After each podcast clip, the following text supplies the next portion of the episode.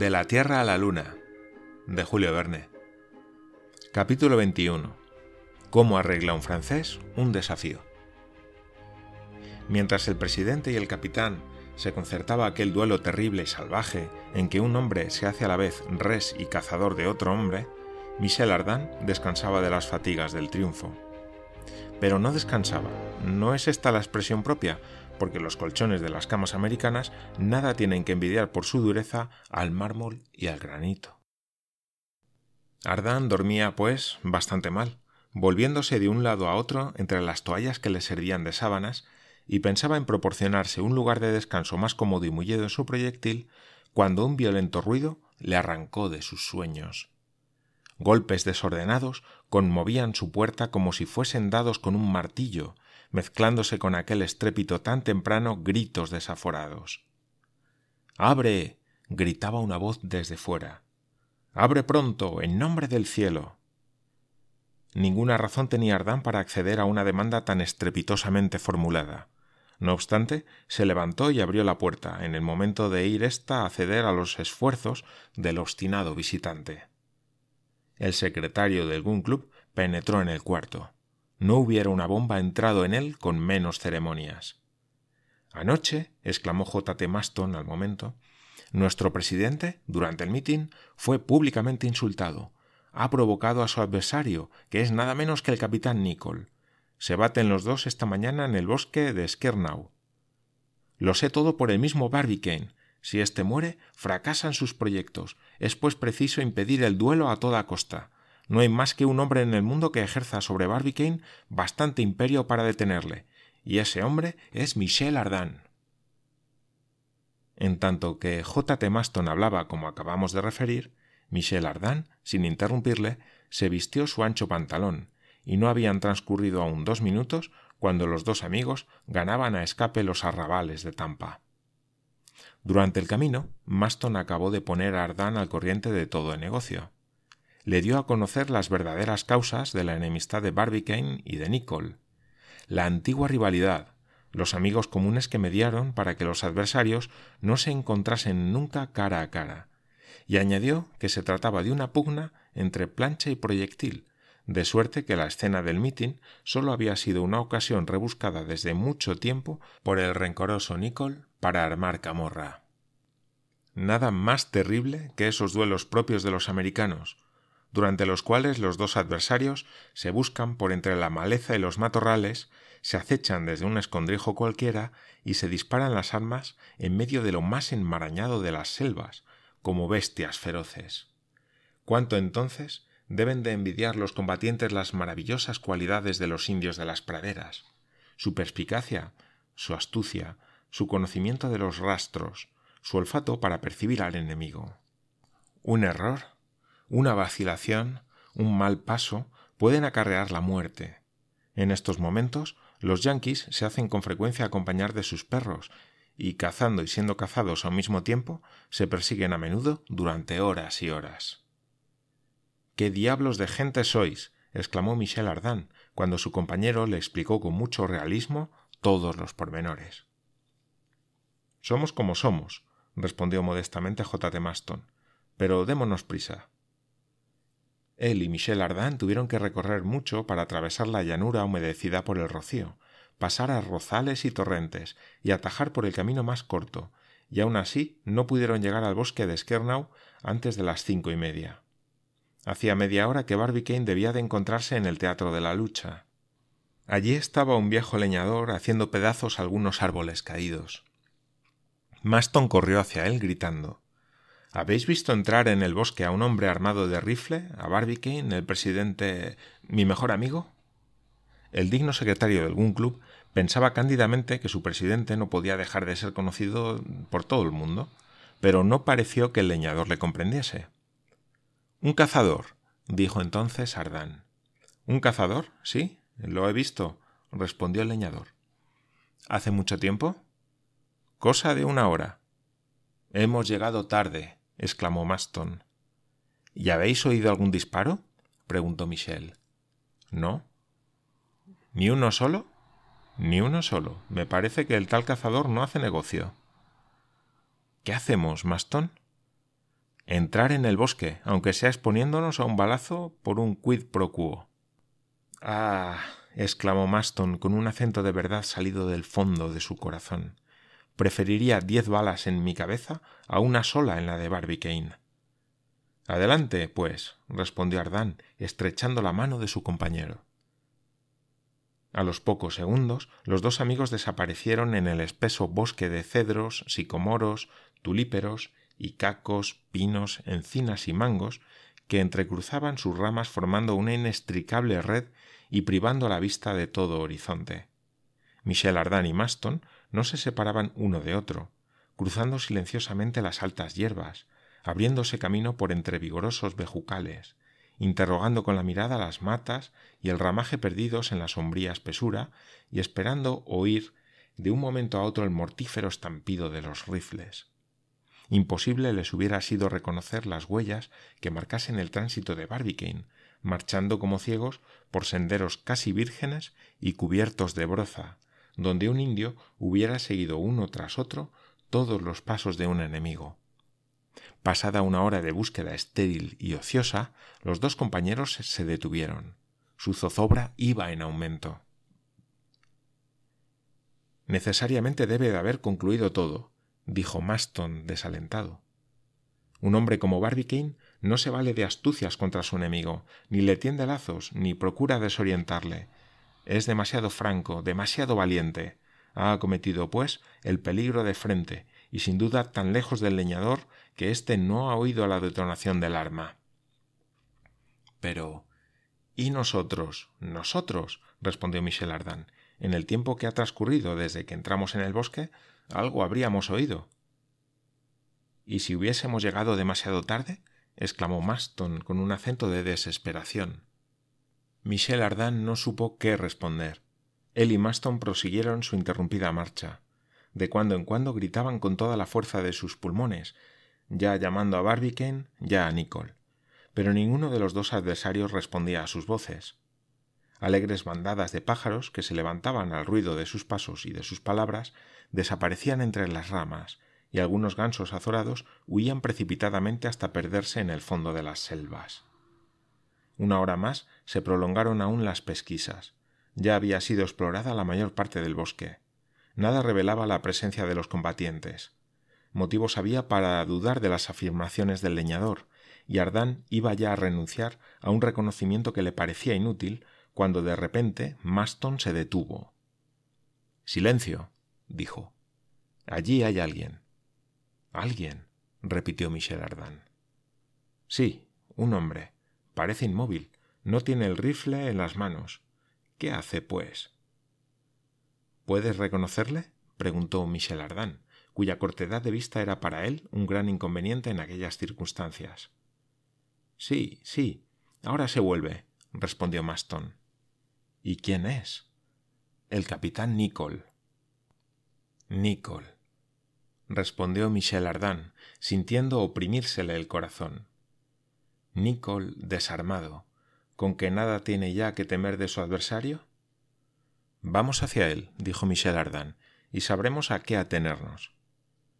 Pero él y su compañero no habían dado aún cincuenta pasos cuando se detuvieron para examinar más atentamente al capitán se habían figurado encontrar a un hombre sediento de sangre y entregado enteramente a su venganza. Al verle, quedaron atónitos. Entre los tulíperos gigantescos había tendida una red de malla estrecha en cuyo centro un pajarillo con las alas enredadas forcejeaba lanzando lastimosos quejidos. El cazador que había armado aquella inextricable artimaña no era humano. Era una araña venenosa, indígena del país, del tamaño de un huevo de paloma y provista de enormes patas. El repugnante animal, en el momento de precipitarse contra su presa, se vio a su vez amenazado de un enemigo temible, y retrocedió para buscar asilo en las altas ramas del tulípero. El capitán Nicol, que, olvidando los peligros que le amenazaban, había dejado el rifle en el suelo, se ocupaba en liberar con la mayor delicadeza posible a la víctima cogida en la red de la monstruosa araña. Cuando hubo concluido su operación, devolvió la libertad al pajarillo, que desapareció moviendo alegremente las alas. Nicole le veía, enternecido, huir por entre las ramas cuando oyó las siguientes palabras pronunciadas con voz conmovida. Sois un valiente y un hombre de bien a carta cabal. Se volvió. Michel Ardan se hallaba en su presencia, repitiendo en todos los tonos. Y un hombre generoso. Michel Ardan. exclamó el capitán. ¿Qué venís a hacer aquí, caballeros? Vengo, Nicole, a daros un apretón de manos y a impedir que matéis a Barbicane o que él os mate. Barbicane. Dos horas hace que lo busco y no le encuentro. ¿Dónde se oculta? Nicole, dijo Michel Ardan, eso no es decoroso. Se debe respetar siempre a un adversario. Tranquilizaos, que si Barbicane vive, le encontraremos tanto más cuanto que, a no ser que se divierta como vos en socorrer pájaros oprimidos, él también os estará buscando. Pero Michel Ardan es quien lo dice. Cuando le hayamos encontrado, no se tratará ya de duelo entre vosotros. Entre el presidente Barbicane y yo, respondió gravemente Nicole, hay una rivalidad tal que sólo la muerte de uno de los dos. No prosigáis, repuso Michel Ardan. Valientes como vosotros, aun siendo enemigos, pueden estimarse. No os batiréis. Me batiré, caballero. No. Capitán, dijo entonces J. T. Maston con la mayor sinceridad y ardiente fe. Soy el amigo del presidente, su alter ego. Si os empeñáis en matar a alguien, matadme a mí, y será exactamente lo mismo. Caballero, dijo Nicole, apretando convulsivamente su rifle, esas chanzas. El amigo Maston no se chancea, respondió Michel Ardan, y comprendo su resolución de hacerse matar por el hombre que es su amigo predilecto, pero ni él ni Barbicane caerán heridos por las balas del capitán Nicole, porque tengo que hacer a los dos rivales una proposición tan seductora que la aceptarán con entusiasmo. ¿Qué proposición? preguntó Nicole con visible incredulidad. Un poco de paciencia, respondió Ardan. No puedo darosla a conocer sino en presencia de Barbicane. Busquémosle, pues, exclamó el capitán. Inmediatamente los tres se pusieron en marcha. El capitán, después de haber puesto el seguro al rifle que llevaba amartillado, se lo echó a la espalda y avanzó con paso reprimido, sin decir una palabra. Durante media hora las pesquisas siguieron siendo inútiles. Maston se sentía preocupado por un siniestro presentimiento. Observaba a Nicole con severidad, preguntándose si el capitán habría satisfecho su venganza y si el desgraciado Barbicane, herido de un balazo, yacía sin vida en el fondo de un matorral ensangrentado.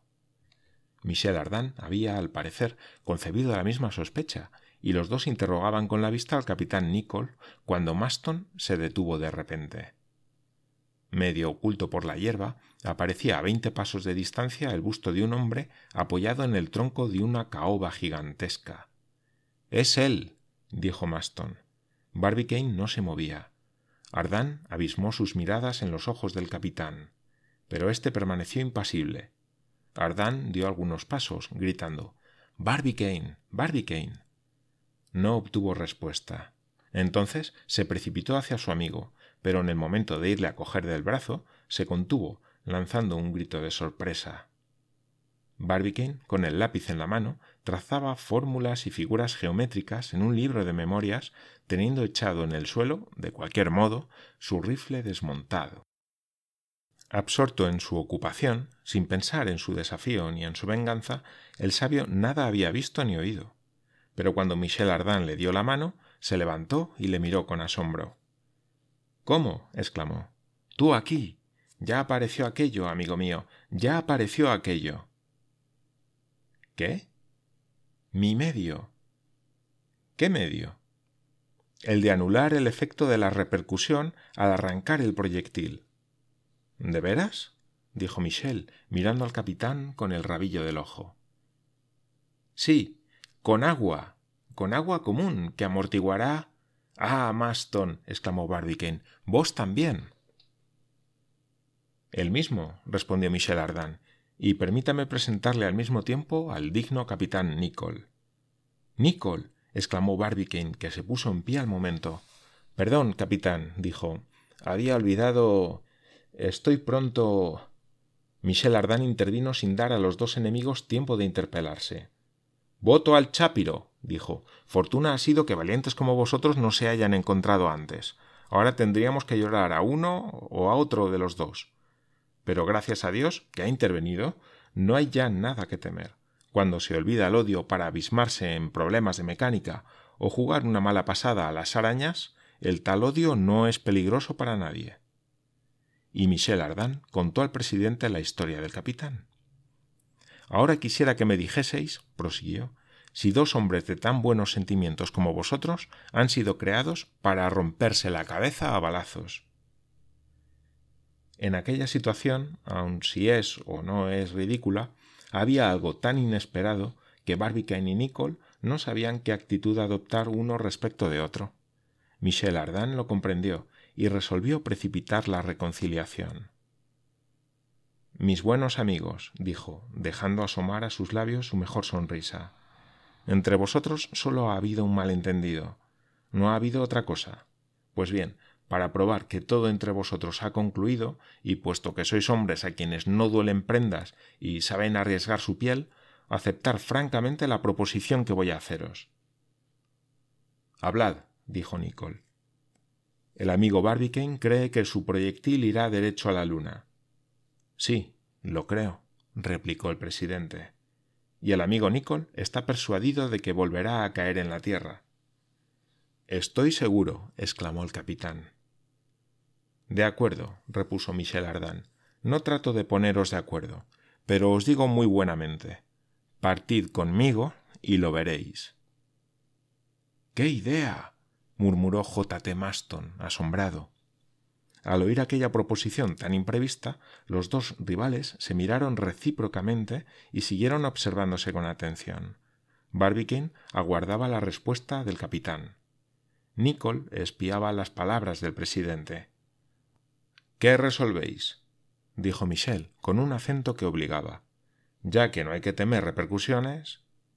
Aceptado, exclamó Barbicane. Pese a la rapidez con que pronunció la palabra, Nicole la acabó de pronunciar al mismo tiempo. ¡Hurra! ¡Bravo! ¡Viva! ¡Hip hip! exclamó Michel Ardan, extendiendo la mano a los dos adversarios. Y ahora que el asunto está arreglado, permitidme, amigos míos, trataros a la francesa. Vamos a almorzar.